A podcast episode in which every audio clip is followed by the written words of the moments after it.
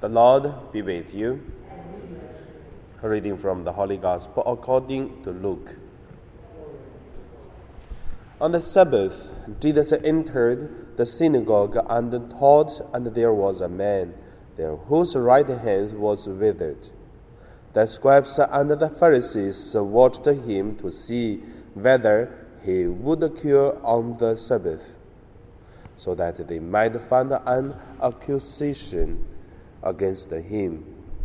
Even though Jesus knew what they were thinking, he said to the man who had the withered hand, Come and stand here. He got up and stood there. Then Jesus said to them, I ask you, is it lawful to do good or to do harm on the Sabbath, to save life or to destroy it? After looking around at uh, all of them, Jesus said to him, Stretch out your hands. He did so, and his hands was restored. But they were filled with uh, fury and then discussed uh, with one another what they might do to Jesus. The Gospel of the Lord. So today my meditation would call it lawful to love to good or to do harm. The first, let's look at uh, the gospel today. In today's gospel, the stories, we can see it is the conflictions uh, between Jesus and the Pharisees about uh, Sabbath problem. That's not one problem. This many times has the same or similar problem. They watch Jesus uh, do something on Sabbath. For whatever Jesus do good or bad, it doesn't matter. They only look at is Jesus do things. Because according to the Sabbath, you should not do anything on the Sabbath. Even walking distance is forbidden.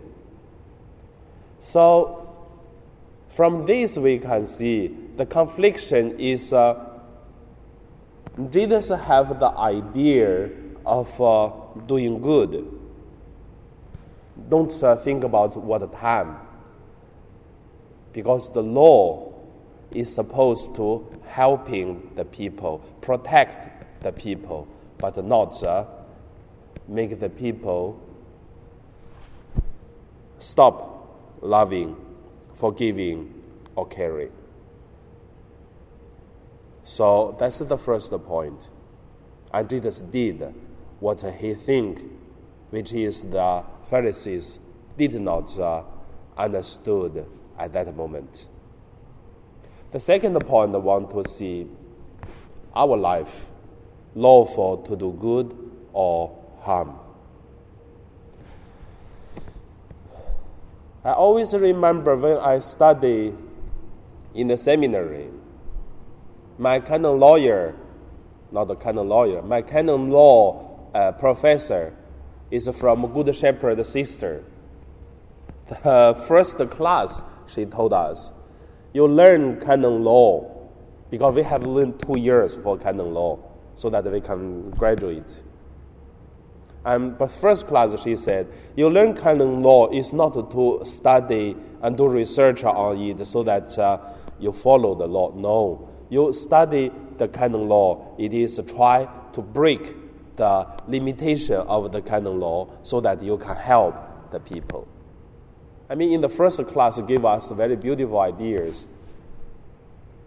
It is canon law. It is the law of the church, which is helping the people in something danger, but at the same time that's alert that do not break the law. But if for the love and then for the good of the people, then you have to thinking about the same time to do the good and then same time and then consider the dangers of the law. And then that is the church's law give really different ideas. I mean, in the country, the canon law things, not the canon law, I mean, in the, in the country, in the society, the lawyers actually doing the similar things.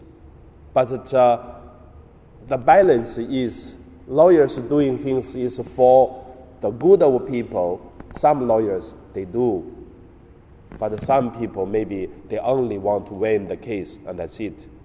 Who is good or who is bad doesn't matter. Doesn't matter. But some lawyers they're re- really and fighting for the good. Same spirituality. Then don't talk about the canon law, but look at uh, to do good or to do harm by law. That would be the third point. Our difficulties to do good or to harm. In our life, I don't know whether you have experience or not, but uh, for last uh, two years, I have I had faced a lot of things. In my character, I mean, I'm quite a classical Chinese character. Means doing things the best way is no one complain. You are good, they are good, I'm okay, everyone okay, and that's it. Most Chinese want uh, okay. Then, but two years ago until now, I'm facing a lot of things. You cannot uh, really please all the people. And then what you can do? If you do something, some people they are not happy. Another people they are happy. So same like today, if Jesus he do not do anything, maybe the Pharisees yes we win. Look at Jesus because scared that uh, the influence of uh, our voice, and then he will do he will not do anything on the Sabbath. But at the same time, Jesus wants to do good, healing with the withered hand. So, also for the two years experience, once you do something, we always can see some people happy, some people unhappy. Then the question is, should we do? Which is we consider supposed to do.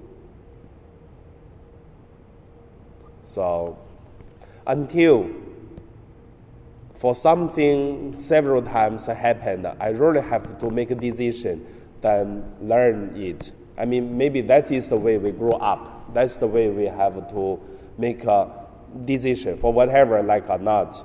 Then I learned that uh, yes, most time if we make uh, the balance, most people accept good already for sometimes to do the will of God after long time concern and have to make a decision and have to.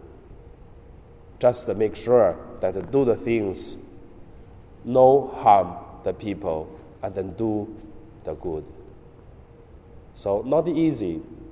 I mean, I hear most of you older than me, probably you have experienced this already for many times. But for me, actually it's only two years experiences then i really learned from like this uh, kind of uh, situation and may god send the holy spirit to guide us to do things in the wisdom but also same time do not uh, harm people same time do the will of god and then